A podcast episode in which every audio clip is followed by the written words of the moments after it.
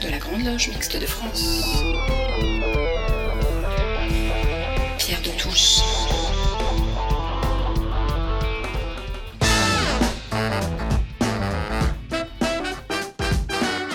Les débats de Pierre de Touche.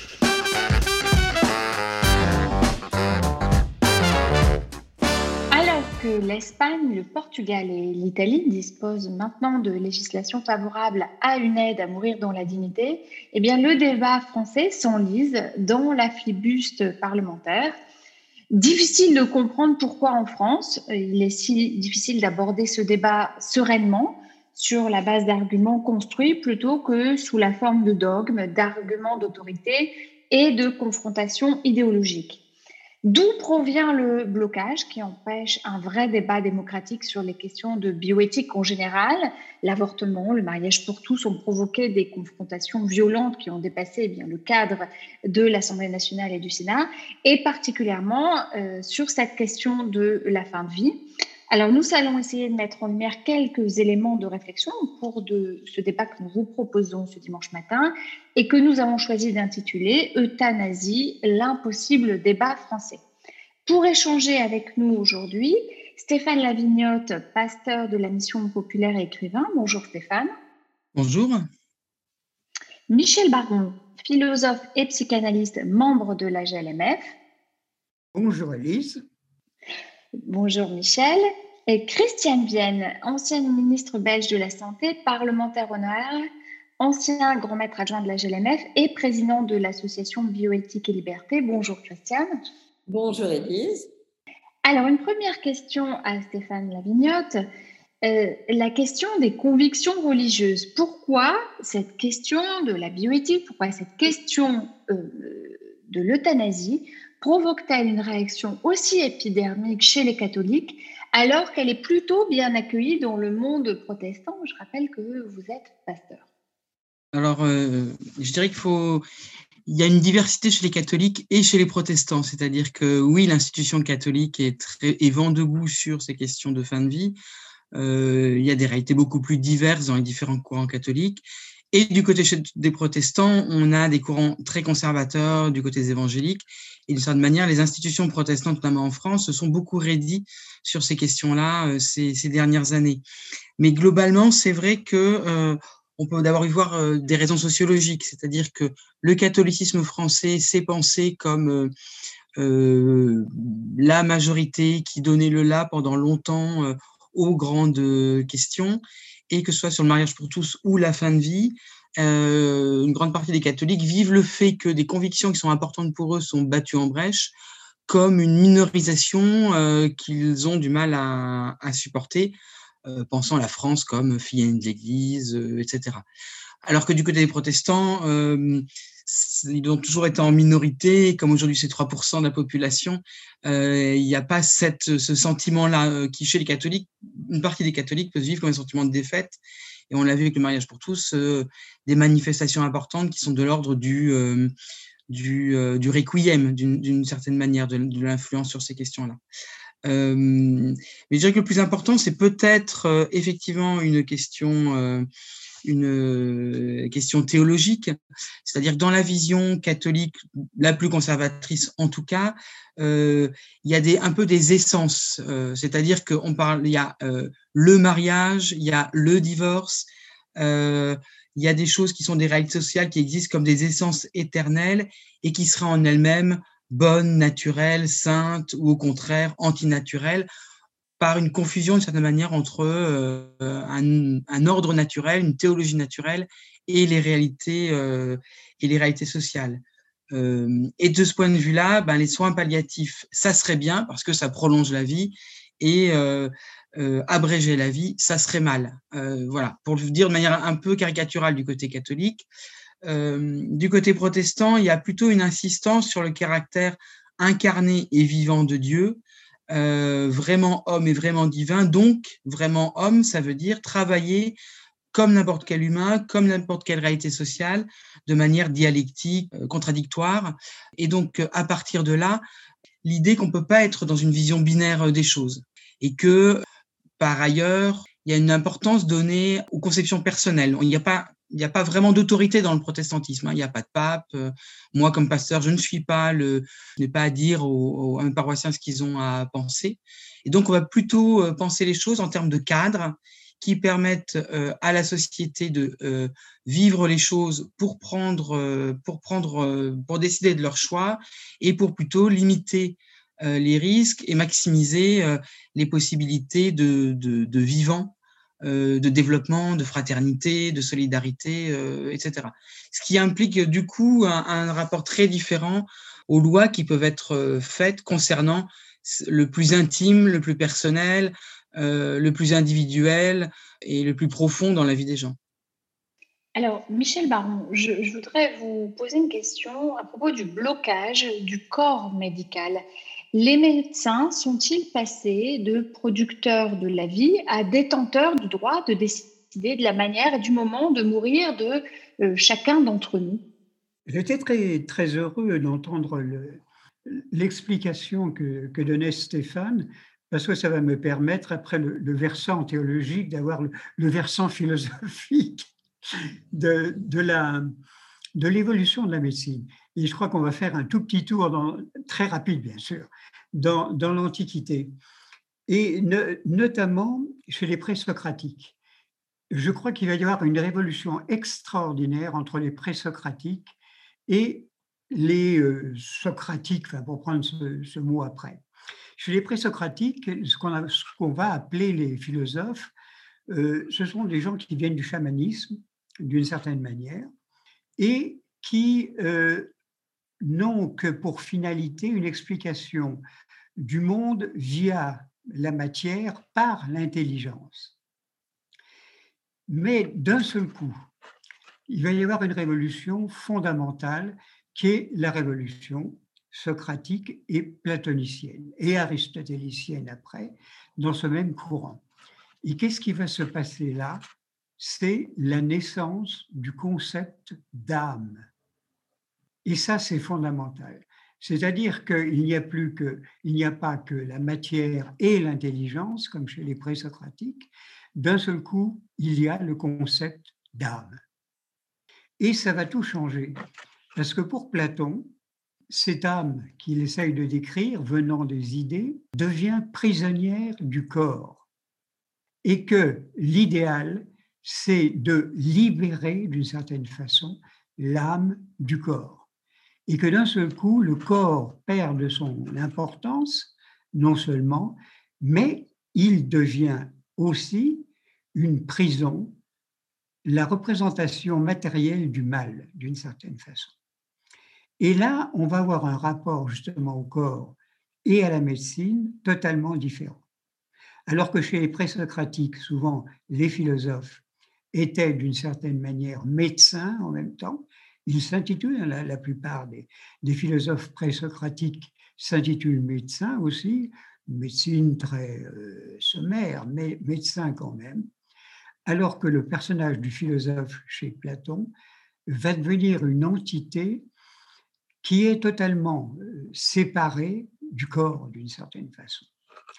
Et qu'il va y avoir là quelque chose d'une césure fondamentale entre le religieux qui va et la philosophie d'abord, mais le religieux ensuite, qui va s'occuper de l'âme, et on va laisser à une catégorie très secondaire d'ailleurs, très méprisée, des médecins qui vont finalement euh, s'occuper de la matière du corps, et du corps malade en plus, qui plus est. Et donc je crois que c'est vraiment dans l'Antiquité que la, la, médecine et la science vont se séparer totalement de la philosophie et de ce qui va devenir religieux euh, par, par la suite. Alors, il va y avoir dans des luttes, naturellement, dans l'Antiquité entre, bon, bah, par exemple, ce que tout le monde connaît, euh, qui sont les épicuriens, pour qui la, la souffrance n'apporte rien de plus au salut de l'homme, surtout pas de souffrance. Et les stoïciens, euh, qui eux vont dire euh, finalement, la souffrance est une épreuve bénéfique pour l'âme. De nouveau, on a cette césure entre le corps et l'âme. Et toute la médecine va s'inscrire là-dedans. Par exemple, Épictète, hein, philosophe ancien esclave, écrit L'homme est une âme qui promène un mort. L'homme est une âme qui promène un mort. Donc, d'un seul coup, va s'opérer cette grande différence entre le corps et l'âme, et qu'on n'en est pas sorti d'une certaine manière. Alors, Christiane Vienne, euh, parlons maintenant de la tradition républicaine. À qui appartient le corps du citoyen? À lui-même ou à l'État? Euh, La question est bien se poser aussi dans le débat sur l'avortement. Les femmes, les femmes ont-elles le droit de priver euh, l'État de citoyens potentiels? Mais la, la, question se pose aussi en ces termes-là. Euh, c'est aussi une question maintenant, on va dire, de biopolitique ou de biopouvoir. Donc, si l'on prend la question de la liberté de nos corps, la, pandémie que nous venons de traverser nous montre bien qu'on ne fait pas n'importe quoi de son corps. On ne le balade pas à n'importe quelle heure euh, et n'importe où. Donc, il y a, je dirais, au-delà de cette première réflexion, si l'on prend la question, par exemple, du contrôle des naissances, euh, et qu'on en arrive à la question de l'avortement, lorsque dans l'après-guerre, euh, on se retrouve avec une volonté de repeupler la France et d'avoir des politiques natalistes, il paraît bien évident que l'avortement est conçu vraiment comme un délit. Il est fortement puni parce qu'il empêche le redressement de la France. On n'est pas très loin de ça lorsque aujourd'hui François Bayrou annonce euh, qu'il veut un pacte national pour la démographie, pour la démographie et qu'il faut que les Françaises fassent davantage de bébés. On est bien dans une logique où l'État euh, va mener des politiques pour encourager les femmes à utiliser leur corps à autre chose euh, qu'à travailler. Elles doivent aussi faire des enfants, c'est aussi leur devoir.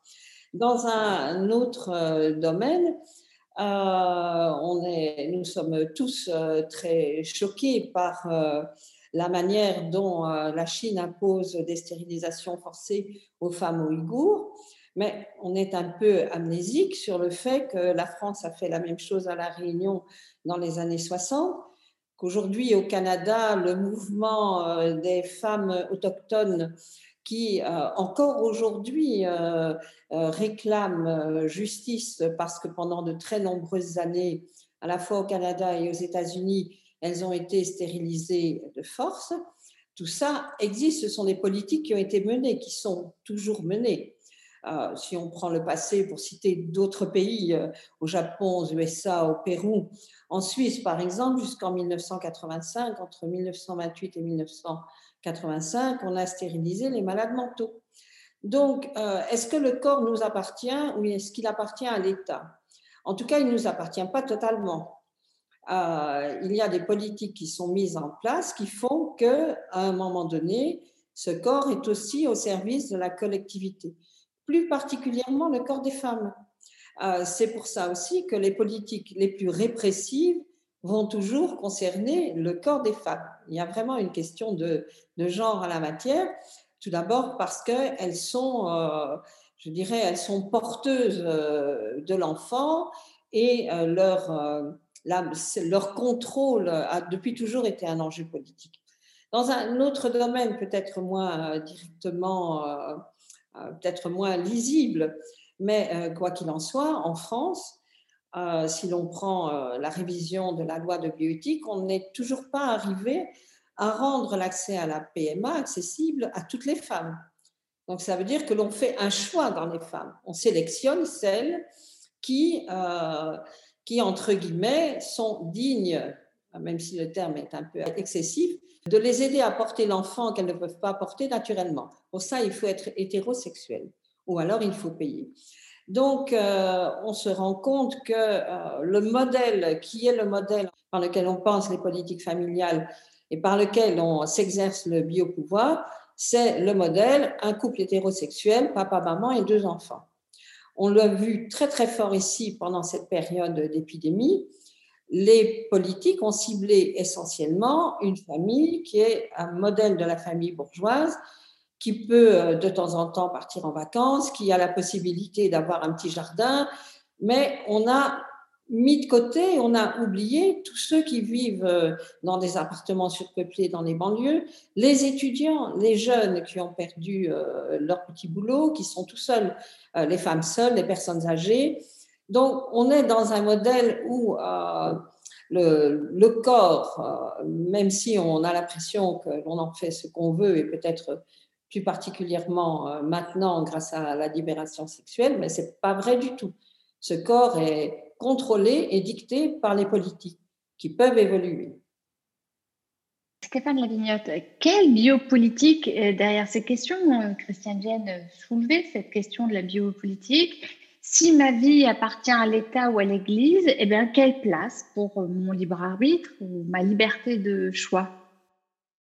Euh, Je pense que c'est intéressant de revenir sur euh, comment Michel Foucault définissait le, biopouvoir et la biopolitique. Il disait, on pourrait dire qu'au vieux droit de faire mourir ou de laisser vivre, ce qu'on appelle le droit et de vie de mort de l'État, c'est substituer un pouvoir de faire vivre ou de rejeter dans la mort. Il cite, ensuite comme exemple euh, la question de la, du développement des naissances, euh, du niveau de santé, de la durée de vie, la longévité. Donc on est exactement dans ce que disait Christiane euh, Vienne, notamment sur, avec le rapport Bayrou, qui est vraiment de cet ordre-là. On est on est globalement sur du sur du massif, sur combien on veut de d'enfants, quel niveau de santé on veut, etc. et pour rajouter sur la question du, du Covid, euh, je trouve que les exemples sont extrêmement parlants qui ont été donnés par euh, Christiane. J'en rajouterai un autre, c'est que moi, je travaille en Seine-Saint-Denis et le niveau de mortalité a été cinq fois supérieur euh, sur les travailleurs euh, étrangers. Pourquoi? Parce qu'ils sont dans des petits appartements, parce qu'ils ont continué à aller travailler, parce qu'ils faisaient de la sécurité ou du ménage, qu'ils prenaient les transports en commun, etc. Et donc, il y a eu effectivement une gestion euh, massive qui a favorisé des vies au détriment d'autres. Et, et aussi dans, le fait qu'on a massivement donné moins de moyens à l'hôpital, euh, je ne sais pas comment ça s'est fait en, Belgique, mais en France en tout cas, euh, il y a eu euh, des gens qui ont été refusés à l'hôpital, souvent des personnes âgées, parce qu'on pensait qu'ils ne pourraient pas être soignés. Donc il y a eu des choix de faire laisser massivement mourir des personnes. donc pour dire aussi que cette façon qu'a l'État aujourd'hui de traiter la question de la fin de vie sur le mode bioéthique, sur le mode biopolitique, pardon, euh, il me semble assez étonnant parce que la, question de la fin de vie, du suicide assisté, euh, euh, de l'euthanasie, comment, quel que soit le nom qu'on lui donne, on est sur des situations de limite, on est sur des très petits nombres, euh, et donc on, on, est dans un domaine où, euh, où se pose d'abord la question du choix individuel et pas la question euh, du devenir de la nation. Euh, ça ne veut pas dire que je valide l'idée qu'il y aurait une biopolitique qui pourrait faire des femmes des, machines à pondre des soldats, bien sûr, mais qu'en tout cas, on, se trompe complètement de sujet quand, l'État veut continuer à faire de la biopolitique sur ces questions-là, parce qu'effectivement, il, y a une volonté de biopolitique, mais il se trompe. À, à, traiter en gros avec, des, la, avec une politique des grands nombres des choses qui sont d'abord des situations limites où euh, des histoires très personnelles euh, se jouent et où on devrait être dans le, dans le cas par cas et pas dans des lois euh, qui, euh, par leurs interdictions, euh, par le fait qu'elles ne créent pas des dialogues, des espaces de, de rencontres, des espaces d'échange, permettent que chacun puisse vivre sa vie et sa mort jusqu'au bout et, et, puisse réellement voilà, comme disait André Dumas, habiter, habiter sa mort après avoir habité sa vie. Alors, Christiane Vienne, vous êtes présidente de l'association Bioéthique et Liberté. Pourquoi les questions de bioéthique telles que l'avortement, la PMA pour toutes ou la prise en charge thérapeutique de la fin de vie eh bien, glissent-elles systématiquement du champ médical vers le champ idéologique et la confrontation politique euh, sans prise en compte suffisante du besoin des bénéficiaires? Oui, c'est très, euh, je, je, dirais, c'est vraiment pour moi un sujet euh, de, réflexion euh, fondamental. Parce que, par exemple, comment la France est-elle sortie de la question de l'avortement? Si l'on en fait une question de morale ou de religion, on ne peut pas s'en sortir, c'est impossible, parce qu'on ne peut que se trouver là dans une logique de confrontation, où on, a la foi et euh, où on ne l'a pas, euh, de quelle manière voit-on le rapport à son corps, à, la naissance, à l'enfant qui va venir? On ne peut pas s'en sortir, c'est impossible. On s'en est sorti au moment où l'on a dit c'est une question de santé publique. Lorsque ça devient une question de santé publique, alors on peut ouvrir un regard lucide sur euh, les milliers de femmes qui mourraient chaque année dans des avortements clandestins, euh, sur toute la souffrance qu'il y a derrière le choix de l'avortement, et ça a amené toute une réflexion aussi sur la condition féminine. Pour la question de la fin de vie, la question de la fin de vie, c'est pas une question de morale, c'est une question de liberté. Et donc, pour moi, tant que l'on refuse d'accepter que, et ça c'est quand même fondamental, que chacun puisse avoir le choix de choisir sa vie, sa fin de vie, qu'il puisse le faire dans la dignité, à un moment où, pour lui, là, ce qu'il est en train de vivre est totalement, je dirais, le mot qui me vient le seul mot qui me vient à l'esprit, c'est indigne. Et dans les textes de loi, par exemple en Belgique, en, au Luxembourg, enfin dans beaucoup de pays, on parle d'une souffrance insupportable et inapaisable. Et donc, euh, l'idée que euh, cette souffrance-là existe doit, devrait permettre d'amener un regard plus humain vis-à-vis -vis de cette souffrance et ouvrir la porte à un échange sur comment moi, citoyen, puis-je à un moment donné décider de mettre fin à cette souffrance? Pourquoi ne me laisse-t-on pas la possibilité de faire ça? Et donc, euh, je crois qu'on se tant que l'on ne sera pas sorti d'une espèce de clivage idéologique, et on l'a vu ici au Parlement quand on dépose des milliers d'amendements, c'est presque euh, indécent. Tant qu'on ne veut pas accepter l'idée qu'il y a des souffrances qui sont inapaisables et insupportables et que l'on peut avoir envie d'y mettre fin parce qu'il euh, c'est une question de dignité personnelle et de liberté. Si l'on n'ouvre pas ce champ-là de cette manière-là, après on peut discuter du comment, du comment et comment on s'y prend, euh, euh, où l'on met les limites, comment on organise, comment on va amener une régulation. Parce qu'il y a beaucoup de fantasmes là derrière. Si on prend les pays, en Belgique, on pratique euh, l'aide à mourir, euh, l'euthanasie depuis 2002. Et aujourd'hui, en 2019, si je prends les chiffres de 2019 qui sont les derniers officiels, il y a 2,4% de la population qui choisit de mourir de cette manière-là. Donc, on est loin d'avoir une explosion. C'est comme si, euh, et pour l'avortement, c'était pareil. Lorsqu'on parlait de l'avortement, on fantasmait sur l'idée que toutes les femmes allaient se faire avorter euh, tout le temps. Mais, c'est faux. Et pour euh, l'aide à mourir dans l'indignité, on est sur le même type de débat. Non, il n'y a pas d'explosion dans les pays où on a légiféré. Et au contraire, ça reste très stable. Euh, donc, je pense qu'il y a, dès l'instant où on entre sur un champ qui est très, je ne vais pas dire aussi, mais je vais le dire, qui est irrationnel, qui est celui des convictions euh, religieuses et, du dogme, eh bien, c'est impossible d'aborder cette question. Stéphane Lavignotte, vous vouliez réagir.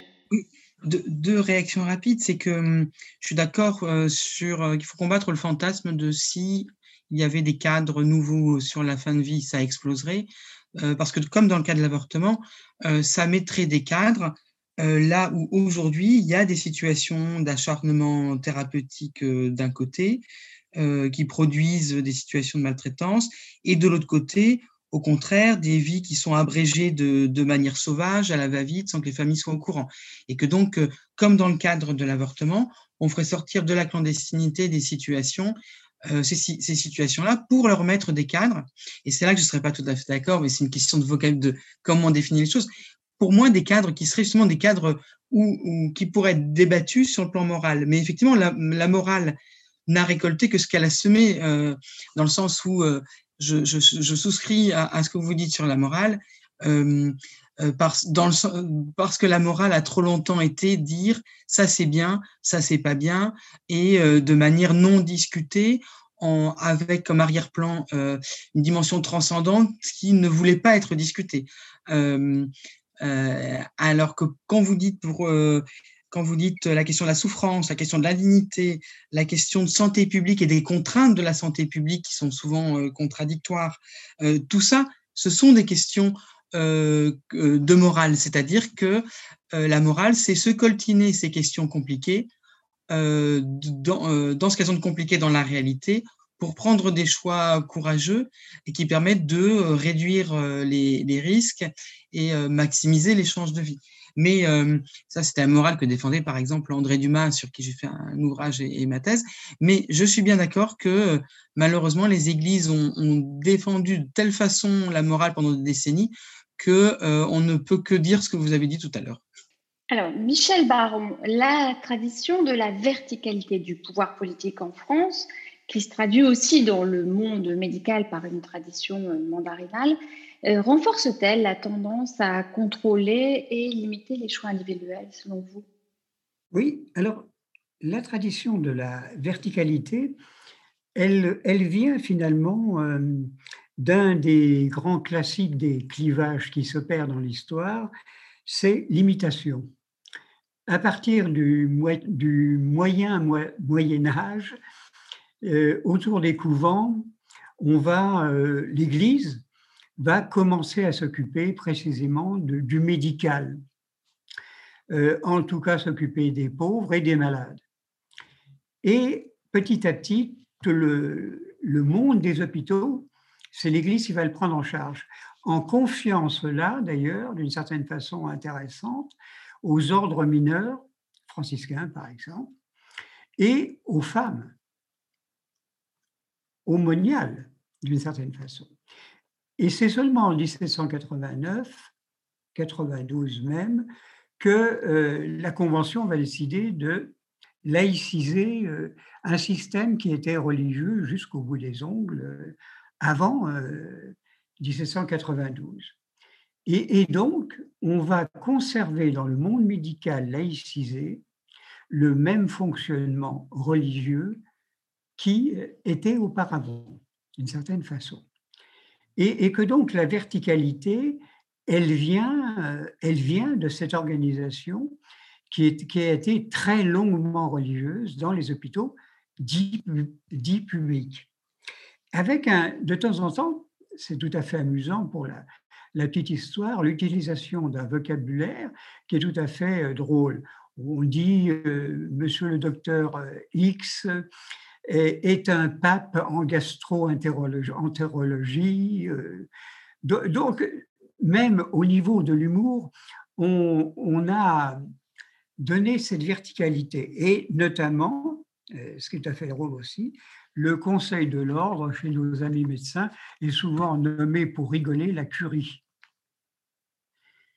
Mais là, on va devenir un petit peu plus méchant quand même en rappelant que ce, cet aspect religieux des choses a largement empiré quand, en 1941, le maréchal Pétain a créé euh, l'ordre des médecins. Il ne faut pas oublier que l'ordre des médecins a été créé par Vichy et il n'a jamais été dénoncé en 1945 comme euh, une non-finalité.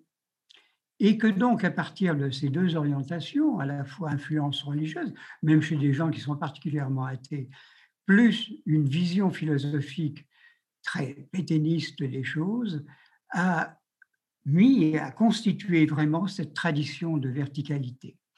Maintenant, euh,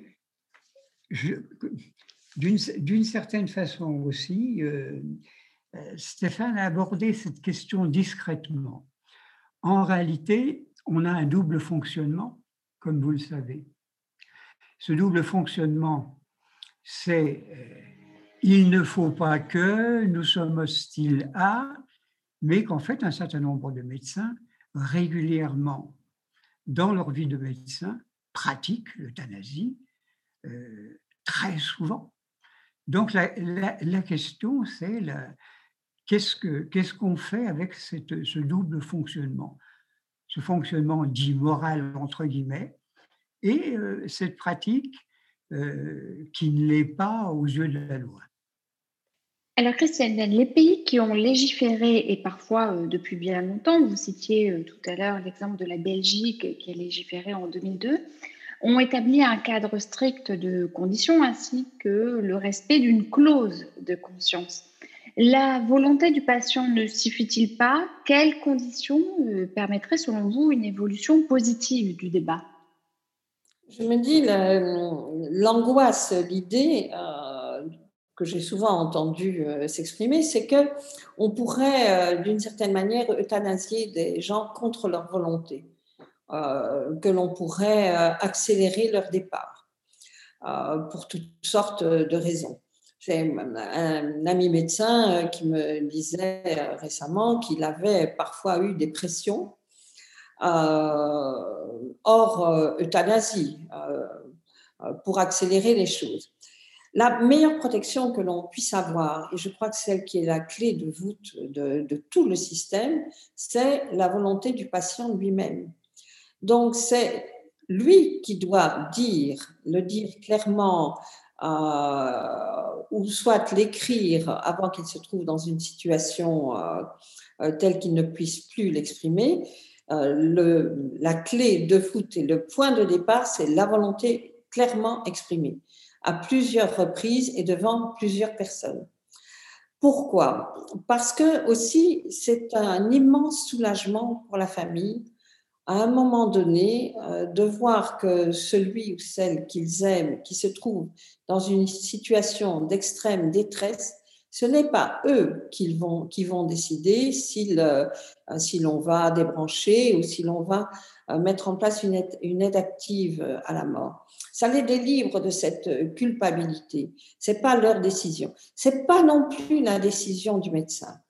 Et ça, c'est très inhabituel dans le fonctionnement euh, du rapport entre le patient et son médecin.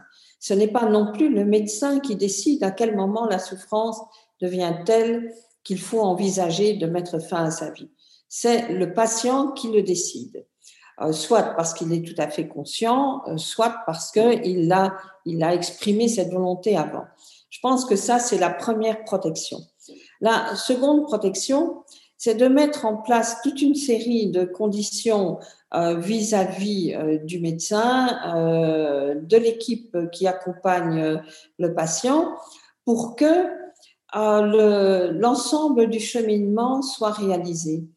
Parce que entre le moment où, si je prends la législation, que ce soit aux Pays-Bas, en Belgique ou dans d'autres pays, entre le moment où le patient va dire euh, voilà, je souhaite que l'on mette fin à ma vie, parce que c'est ça qu'il dit. Je demande que l'on mette fin à ma vie. Et le moment où on va poser l'acte, il va y avoir un moment qui va se passer. Euh, parfois un mois, deux mois, en fonction de l'évolution de la situation. De nombreux cas, euh, par exemple, 45% des euthanasies pratiquées en Belgique se font au domicile du patient, entouré de la famille, dans un climat très serein, puisque l'on n'est plus dans l'angoisse de la mort qui va arriver, on est avec la, je dirais, une certaine sérénité de la mort que l'on a préparée ensemble. Et ensuite, il y a bien sûr une commission de contrôle qui doit être mise en place, qui doit être pluridisciplinaire. Et donc, par exemple, dans cette commission de contrôle, il faut pouvoir vérifier que le médecin n'a pas outrepassé ce que la législation lui, ce que la législation lui autorise et que toutes les procédures ont été respectées. Et dans ce cas-là, je pense que si l'on met bien les balises partout, on, ne, on perd un peu cette crainte de dire on pourrait euthanasier quelqu'un sans sa volonté. Et euh, ce que je trouve dramatique parfois dans le débat, c'est la suspicion là où l'on pratique euh, une aide active à la fin de vie, que ce soit en Suisse euh, ou, pas, ou maintenant, euh, en Espagne, au Portugal et dans beaucoup de pays de traditions religieuses différentes, c'est la suspicion que, eh bien, on est des assassins et que l'on tue les gens contre qu'ils ne souhaitent pas. Mais on n'est pas dans ce schéma-là. On est dans un schéma où, je le répète, la personne souhaite que l'on mette fin à ses souffrances dans un cadre très précis.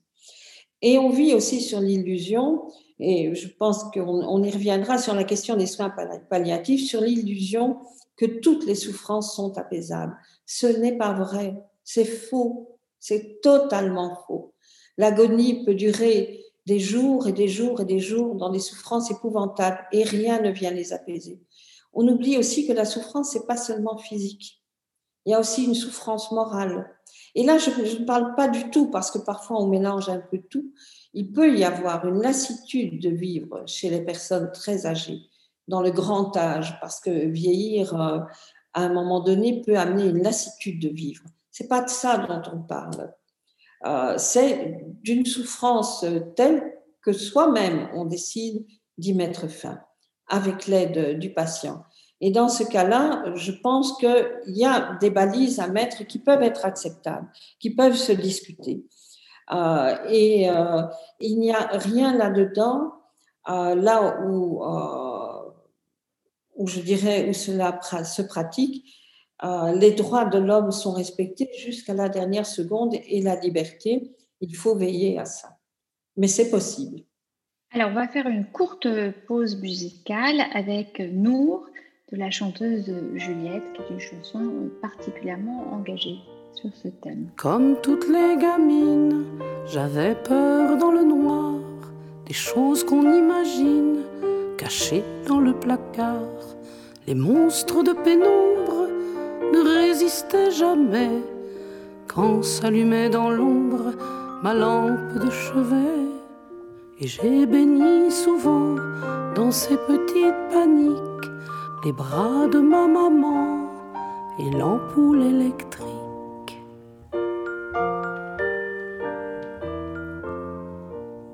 J'avais en ce temps-là des leçons à apprendre, de l'encre sur les doigts et le monde à comprendre. Professeur de piano ou maîtresse d'école, on fait voler plus haut mon âme de luciole et je jouais à survivre dessous mes draps en cloche, à la lueur d'un livre et d'une lampe de poche.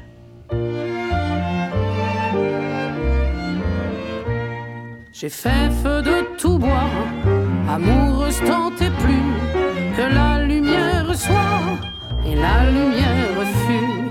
J'ai grillé des ampoules, se saoule de fêtes sans passion. Mais j'ai eu pour la gloire, en lettres de néon, brillant sur les boulevards, la moitié de mon nom.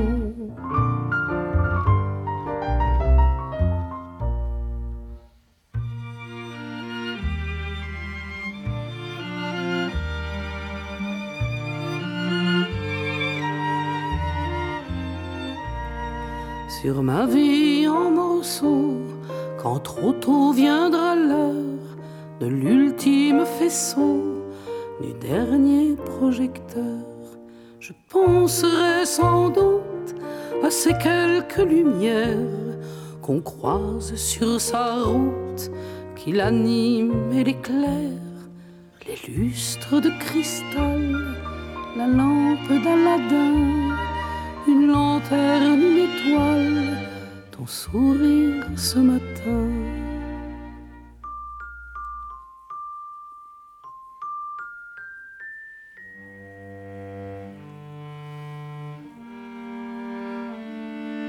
Lors quand vacillera cette flamme qui est moi, cette loupiote nue, ce petit feu de joie à l'ombre des douleurs et pour les faire taire, je veux pouvoir moi-même éteindre la lumière.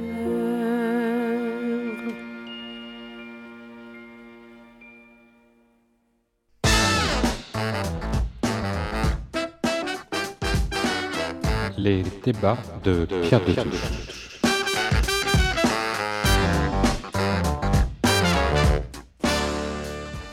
L'impossible débat français, c'est le thème de notre échange ce dimanche matin.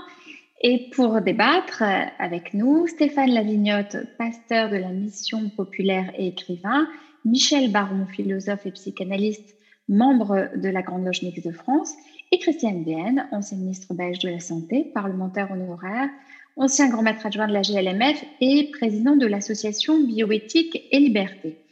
Alors, Stéphane Lavignotte, Monseigneur au Petit, archivêque de Paris, a dû se rétracter après avoir affirmé sur France Inter le 5 avril dernier qu'en Belgique, on est passé aux enfants, aux personnes qui ont un déficit mental. Quelqu'un m'a écrit, je cite, hein, en Belgique pour me dire que des gens ont amené un enfant autiste se faire euthanasier.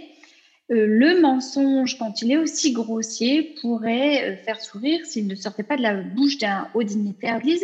Comment sortir des préjugés et de la caricature?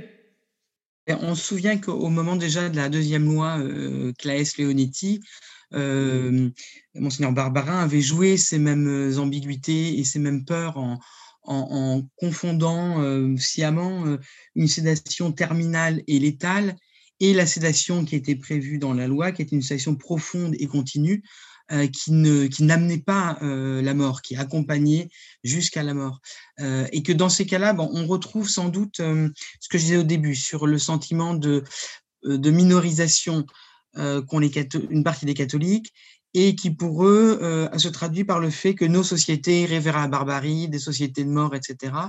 Et donc il y a une façon d'accentuer le, le trait y compris avec des informations qui n'en sont pas, pour, pour voilà, dire regardez, nos sociétés vont vers le pire. on le voyait dans le débat sur le mariage pour tous, où on nous promettait que. enfin, moi, j'ai assisté à des débats. des débats dans des églises catholiques où c'était tout juste si on disait pas que la suite ça serait le mariage d'humains avec des animaux quoi et dans et dans les, les manifs dans le mariage pour tous il y avait des slogans de ce type là alors, je crois qu'effectivement, euh, il faut complètement sortir de cette vision-là et euh, on, arrivera à en sortir si on est capable de reconnaître chez les différents partenaires du débat que chacun a des zones de gris, dans le sens où on, même quand on défend fortement un point, un, point de vue, quand on connaît un sujet, on sait que les choses sont plus compliquées euh, et que euh, on a des doutes et qu'il y a des gris, euh, que c'est pas entre noir et blanc, mais entre gris et gris souvent que se posent les, les problèmes, et qu'il faut reconnaître et savoir entendre quand l'autre euh, dit ses doutes. Je pense à un débat auquel j'avais assisté où j'étais un peu triste de voir que quand les représentants en France de l'association pour le droit de mourir dans la dignité disaient c'est important de développer les soins palliatifs, euh, les gens des soins palliatifs disaient mais ça, ils y croient pas, ils disent ça comme argument, alors que je pense que la DMD le pensait réellement. Euh, et inversement, euh, je ne suis pas sûr que les gens de la DMD entendaient complètement les gens des soins palliatifs quand ils disaient nous accompagnons des gens qui demandent à mourir un jour parce qu'ils se sentent inutiles, ils se sentent être devenus des, des euh, ne, plus se reconnaître dans l'image qu'ils ont d'eux-mêmes physiquement, euh, etc.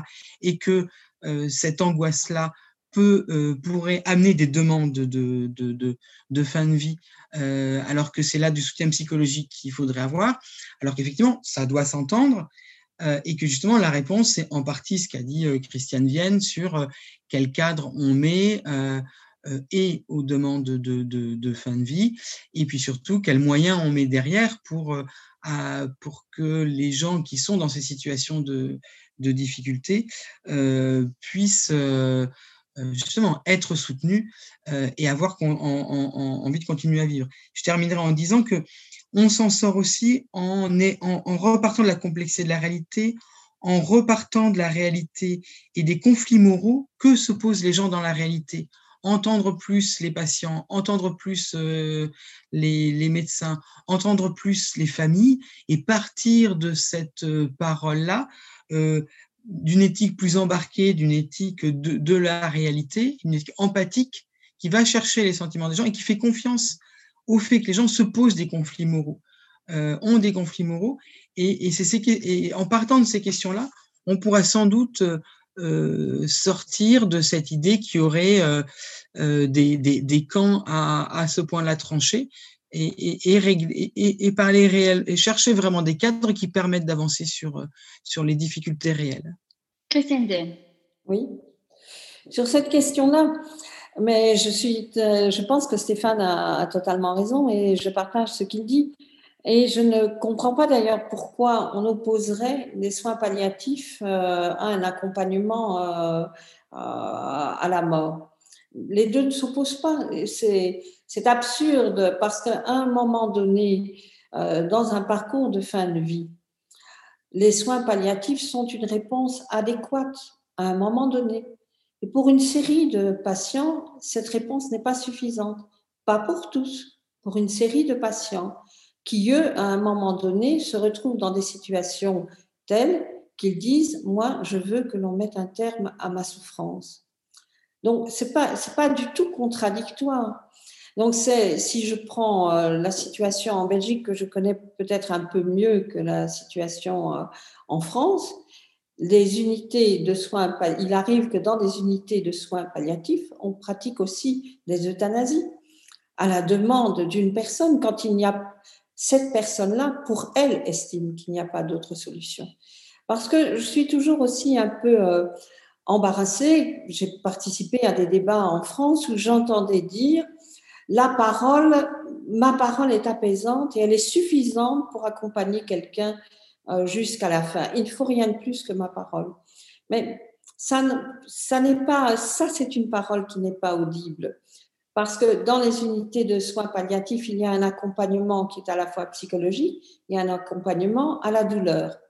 Ce que l'on peut regretter, c'est parce qu'on fait toujours semblant dans ce débat qu'il y aurait une place dans des unités de soins palliatifs pour chaque patient tout le temps en France et ailleurs, c'est pareil. Mais c'est pas vrai. Il y a un manque euh, cruel d'unités et de lits en soins palliatifs. Donc, il n'y a qu'une partie des patients en fin de vie qui va bénéficier d'un accompagnement de soins palliatifs. Moi, je suis très, j'étais très sensibilisée pendant cette épidémie et ça m'a beaucoup touchée. J'imaginais ceux qui se retrouvaient dans la solitude la plus totale, dans leur, dans leur EHPAD, sans pouvoir recevoir leur famille, qui sont morts seuls, qu'on ne me dise pas que ça, c'était une mort euh, digne et que l'on souhaite à ceux que l'on aime. Donc, les soins palliatifs ont toute leur place et il faut les renforcer. Mais il n'empêche et il n'en demeure pas moins qu'il y a une partie, donc si je prends les, chiffres entre 2 et 4% dans les pays où on pratique l'euthanasie euh, à la frontière de la France, il y a une partie des patients pour qui leur demande, ce sera à un moment donné que l'on mette, que l'on, que l'on les aide à mettre fin à une souffrance qu'ils, qu'ils, n'estiment plus, qui rend leur vie impossible. Et donc, on ouvre une porte donc, on pourrait dire d'une certaine manière, chacun devrait avoir la possibilité d'être accompagné en soins palliatifs à un moment de, ça, de la fin de son parcours de vie. Et pour une partie des patients, la réponse adéquate, la porte que l'on va ouvrir, c'est celle qui permet que l'on mette fin à leur souffrance, à leur demande. Donc, il n'y a a pas là-dedans, je dirais, il n'y a pas de conflit moral à mon sens.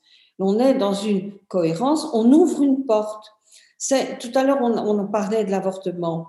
C'est comme si l'on pensait euh, tout d'abord que toutes les femmes dans leur vie vont se faire avorter, mais c'est pas vrai. Il y a des femmes dans une situation de détresse qui ont à un moment donné besoin d'avoir recours à un avortement.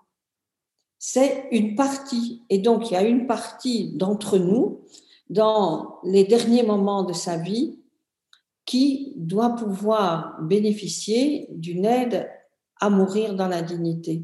Mais les deux ne s'opposent pas. Et je pense que tant qu'on oppose l'un et l'autre, en disant il y a une espèce de clivage idéologique entre les partisans des soins palliatifs, moi je suis tout à fait partisane des soins palliatifs, et de ceux qui sont en faveur d'une législation sur l'aide à mourir euh, sur l'euthanasie, tant que l'on reste dans ce clivage-là, on ne peut pas avancer. Et en plus, et, je reviens à ce que disait euh, Stéphane parce que ça me semble euh, très important, on fait fi de la réalité. On fait fi de la réalité de ce que vivent les gens. Parce que l'un n'empêche pas l'autre. Et à l'inverse, on peut même y voir une certaine complémentarité dans des cas bien spécifiques. Pas pour tout le monde, très certainement. Mais toutes les femmes ne se font pas avorter non plus, une partie des femmes. Donc, ouvrir cette porte, c'est ouvrir, c'est apporter une réponse adéquate à une partie des gens. Mais ça ne s'oppose pas, à mon sens. Alors, Michel Baron, le débat sur l'avortement avait amené l'idée, euh, Christiane Vienne en a parlé tout à l'heure, mon corps m'appartient. Euh, en fait, il n'est pas certain que ce soit euh, le cas totalement. ma vie m'appartient-elle vraiment?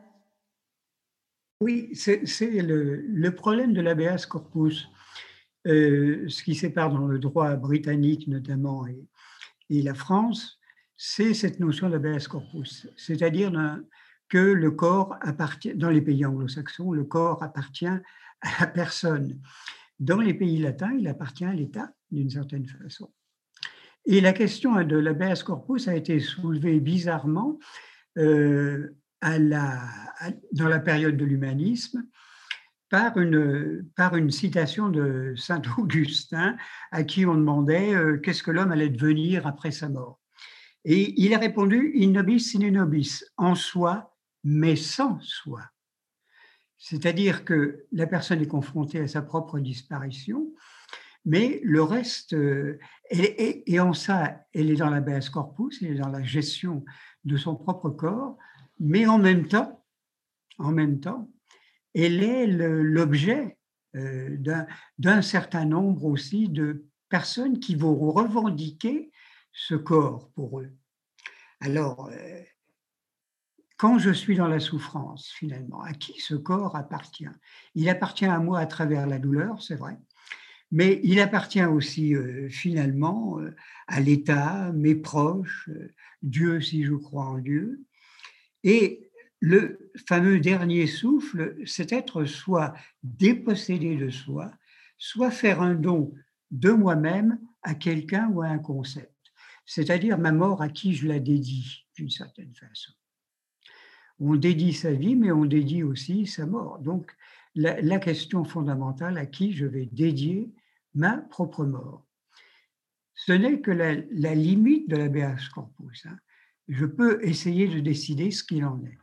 Mais est-ce que je décide vraiment?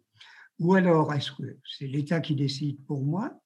Mais aussi d'une certaine façon, et là, là on rejoint les études de la psychanalyse, est-ce que mon inconscient aussi ne décide pas d'une certaine façon pour moi? Pour moi, être conscient. Et euh, dans la psychanalyse, on a fait beaucoup d'études ces derniers temps sur ce problème d'ailleurs de, la mort, en, se rappelant d'ailleurs que, se rappelant que le 23 septembre 1939, Sigmund Freud se fait faire une piqûre par son, son médecin Schur parce que la souffrance était telle qu'il ne pouvait plus la supporter. Et euh, comme Élise le signalait tout à l'heure, la, souffrance morale aussi, hein, d'une certaine façon. Pas seulement la souffrance physique de son cancer à la mâchoire, mais aussi la souffrance morale euh, que l'intelligence même lui échappait aussi, d'une certaine façon. Donc, le, le problème de la fin de vie, et d'emblée, avec aussi Eros et Thanatos, et d'emblée inscrit dans la réflexion psychanalytique. Et on a été très loin. Alors, naturellement que ce n'est pas l'ensemble euh, des gens qui meurent qui, euh, qui prolongent leur souffrance pour plusieurs choses, avec la question fondamentale de la souffrance comme rédemption. On n'a jamais vraiment discuté que pour un certain nombre de personnes, la souffrance est une rédemption, même chez les gens qui ne croient pas, hein, et que donc euh, ils sont en train de payer au maximum et de retarder le plus tard possible la, sortie de, vie, parce que pour sauver l'âme, il faut en baver du côté du corps. Et ça, on est, on est dans cette ambiance-là de façon fantastique en France. Hein, l'histoire de la rédemption. Et même, la psychanalyse a été plus loin d'ailleurs aussi, que dans certains cas, alors minimum, mais c'est juste pour euh, notre propre réflexion, un certain nombre de personnes utilisent la souffrance comme érotisme du corps. C'est-à-dire que le, dernier acte d'érotisme que j'ai, c'est de maîtriser, d'être le maître des horloges de ma propre souffrance. Alors, en revenant à la formule de, Heidegger, hein, l'homme est un être pour euh, la mort, nous savons que pour nous va se poser un, étrange, cet étrange problème de dédicace, finalement. À qui vais-je faire don de mon corps? Un peu à la manière d'un don d'organes. Quand je meurs, je fais don à quelqu'un. Je ne meurs pas dans la gratuité d'une certaine façon. C'est un don aussi. À qui? Et c'est sans doute le dernier acte où j'aurai un semblant de liberté. Il est donc capital que je, parte en pensant que je suis maître de mes actes. Donc, mourir lucide. Et j'ai envie juste de citer une phrase de Winnicott, psychanalyste bien entendu, qui disait Oh mon Dieu, fais que je sois vivant au moment de ma mort, c'est-à-dire pleinement conscient du moment où je pars. Il n'y a que là que je peux faire un don. Mais je ne sais, enfin, chacun fait un don à, qui il veut, mais que je sois bien vivant au moment où je le fais. Et que donc, partir, c'est être vivant au moment où l'on part. Alors, pour conclure ce débat, une dernière euh, question, une double question à Christiane Vienne et à Stéphane Lavignotte. La crise du Covid a mis en lumière le poids des experts euh, sur euh, la biopolitique. Le choix était de considérer que la santé physique, non pas la santé mentale, est la priorité et tout le reste est devenu secondaire. Les conséquences économiques et sociales des mesures sont restées largement sous-estimées le droit à la vie a euh, supplanté euh, l'idée euh, de vie digne, ne, risque, ne risque non pas une dérive qui consiste à penser que peu importe la qualité de la vie, elle est sanctuarisée et elle appartient aux experts de décider de la manière d'accompagner sa femme. Alors, Stéphane, peut-être Je ne suis pas sûre que je partagerais cette, vision-là tout à fait de la crise du Covid. C'est-à-dire que euh, moi, j'ai moins vu un pouvoir des experts que pour une fois un débat public sur euh, la santé. C'est-à-dire, euh, on a beaucoup glosé sur le fait que les experts disaient des choses et leur contraire. Mais pour une fois, les citoyens avaient devant eux, et parfois ils sont fait avoir avec des, des, avec par exemple la figure flamboyante et un peu originale du professeur Raoult, mais euh, globalement pour une fois ils avaient sur la table euh, beaucoup d'éléments, beaucoup d'éléments contradictoires, et il y avait, moi, j'ai eu l'impression d'une certaine euh, démocratie médicale, dans le sens où c'était euh, le, le, savoir était sur la place publique.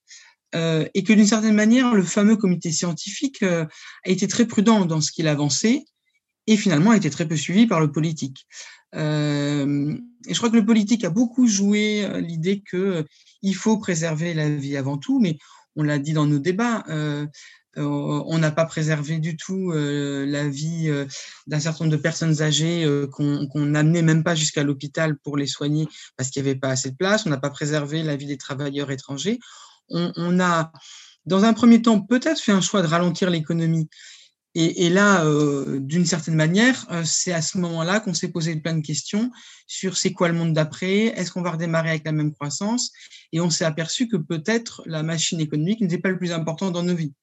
Euh, et par contre, dans un deuxième temps de l'épidémie, euh, euh, d'abord, on a continué à faire tourner un certain nombre de choses. Je parlais de ces travailleurs qui allaient quand même faire le ménage dans les bureaux, faire de la sécurité et travailler dans un certain nombre d'usines.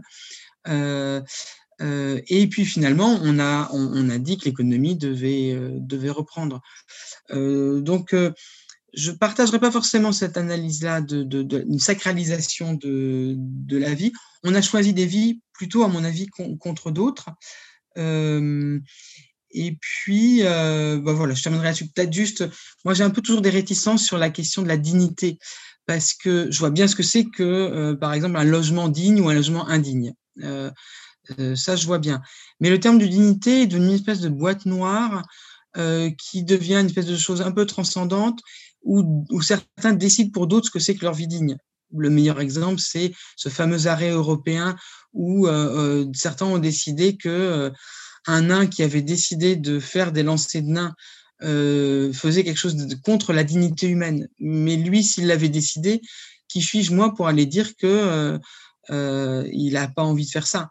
Voilà. Je prendrais les choses plutôt par, l'inverse, c'est-à-dire que c'est Paul Ricoeur qui disait que la justice, ça se vivait d'abord par ce sentiment de c'est injuste. Et des, des situations d'humiliation où on humilie les gens, ça on les voit, ça les gens les sentent, ils protestent.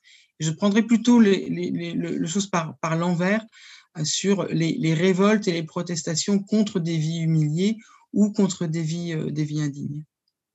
Christiane Vienne, euh, une vie sanctuarisée D'une certaine manière, je pense que l'on a vraiment, surtout au début, il y a eu cette volonté de dire ce qu'il faut préserver avant tout, c'est la santé.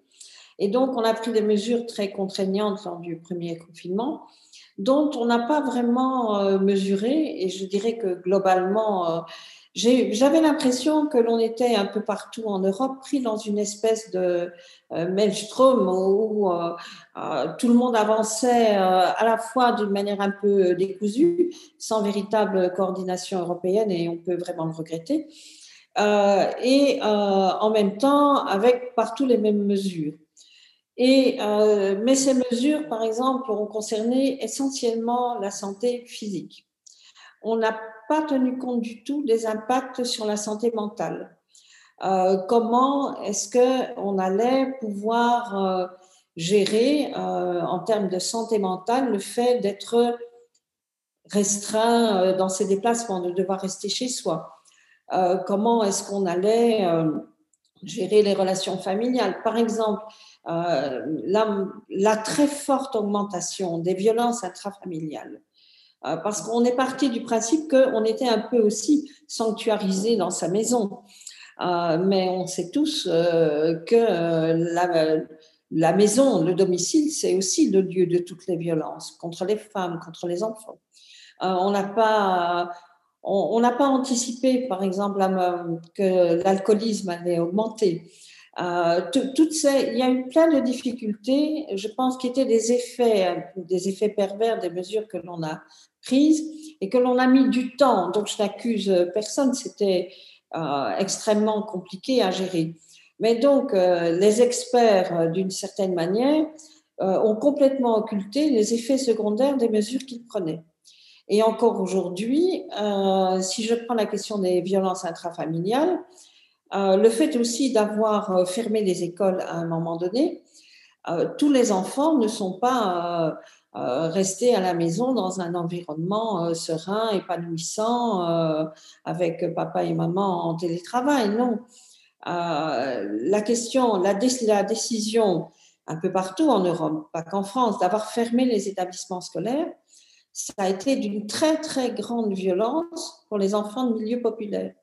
Donc, euh, je, crois qu'il faudra évaluer toutes les mesures qui ont été prises. Il faudra les évaluer, il faudra réfléchir pour euh, éventuellement anticiper une prochaine crise. Euh, parce que je, pense qu'on ne peut plus maintenant faire comme si ça n'arrivera plus jamais. ça pourrait se reproduire à d'autres moments. et donc, je me dis que quelque part, les mesures que l'on a prises ont été avant tout dédicacés à la santé physique. On a voulu, l'État jouer son rôle de protection euh, et les experts ont beaucoup parlé de santé physique. Et puis, il y a eu toute une série d'éléments. De, il y a matière maintenant à réparer. Il y a eu des dégâts. Donc, comment va-t-on réparer? Quelles mesures on va prendre, par exemple, dans, euh, dans les écoles? Auprès, et particulièrement pour des enfants euh, fragilisés euh, qui ont vécu aussi cette, euh, cette période de confinement comme un, emprisonnement où ils ont été privés de beaucoup, à un âge où ils ont besoin de relations sociales absolument. Comment est-ce qu'on va réparer ça? Quelles mesures est-ce qu'on va prendre? Et là, pour le moment, on reste très silencieux. On fait semblant qu'il suffira de rétablir l'économie et tout le reste miraculeusement va se rétablir. Mais je pense qu'il y a des dégâts qui ont été commis qu'il faudra du temps à réparer. Euh, et euh, c'est aussi de la responsabilité de l'État de réparer ces dégâts. Euh, mais il ne faut pas faire semblant qu'ils n'existent pas.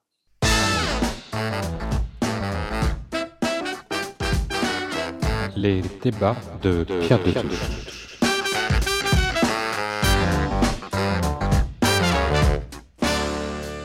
Eh bien, merci à vous trois euh, pour euh, ce débat. Je vous invite à aller visiter le site internet de l'obédience. Vous pourrez euh, y obtenir des informations sur l'association Bioéthique et Liberté. Des actes des colloques de l'association sont également en vente auprès de l'obédience. Pierre de Touche. Et pour terminer cette émission, Qui m'aimes-tu? de Michel Sardou à dimanche prochain. Je rêve d'un voyage à l'autre bout du ciel, sans bagage, au soleil, porté par le vent, retrouver l'essentiel en volant de mes ailes. Ne tenir qu'à ce fil me laisse encore un droit. Alors ainsi soit-il, puisque j'ai fait mon choix. Qui m'aimes-tu? Qui m'aimes-tu? Aimer est au-dessus des lois qui me tuera? Viendra m'offrir pour toujours la plus belle des histoires d'amour. Ce que j'étais, je ne le suis plus. Qui m'aime me tue. Je rêve de partir, si souvent je m'y vois. Je respire, mieux déjà. Pourquoi se mentir On le sait, vous et moi. Revenir, je ne peux pas. La moitié de personnes, ce qui reste d'un homme, comme un nouveau départ. J'attends une autre histoire qui m'aime-tu qui m'aimes-tu Aimer est au-dessus des lois qui me tuera,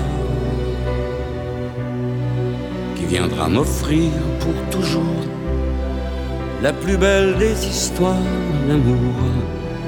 Je ne suis que l'ombre de moi, et moins que ça, qui m'aimes-tu qui m'aimes-tu? Tout se donner rien qu'une fois, qui me tuera? Demain une autre vie m'appelle, un chemin pour être immortel. Ce que j'étais, je ne suis plus, qui m'aimes-tu?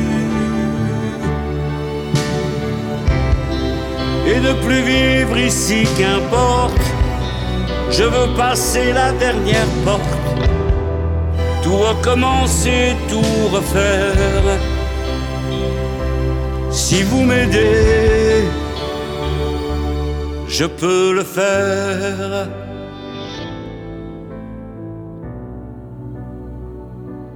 Tout se donner rien qu'une fois qui me tuera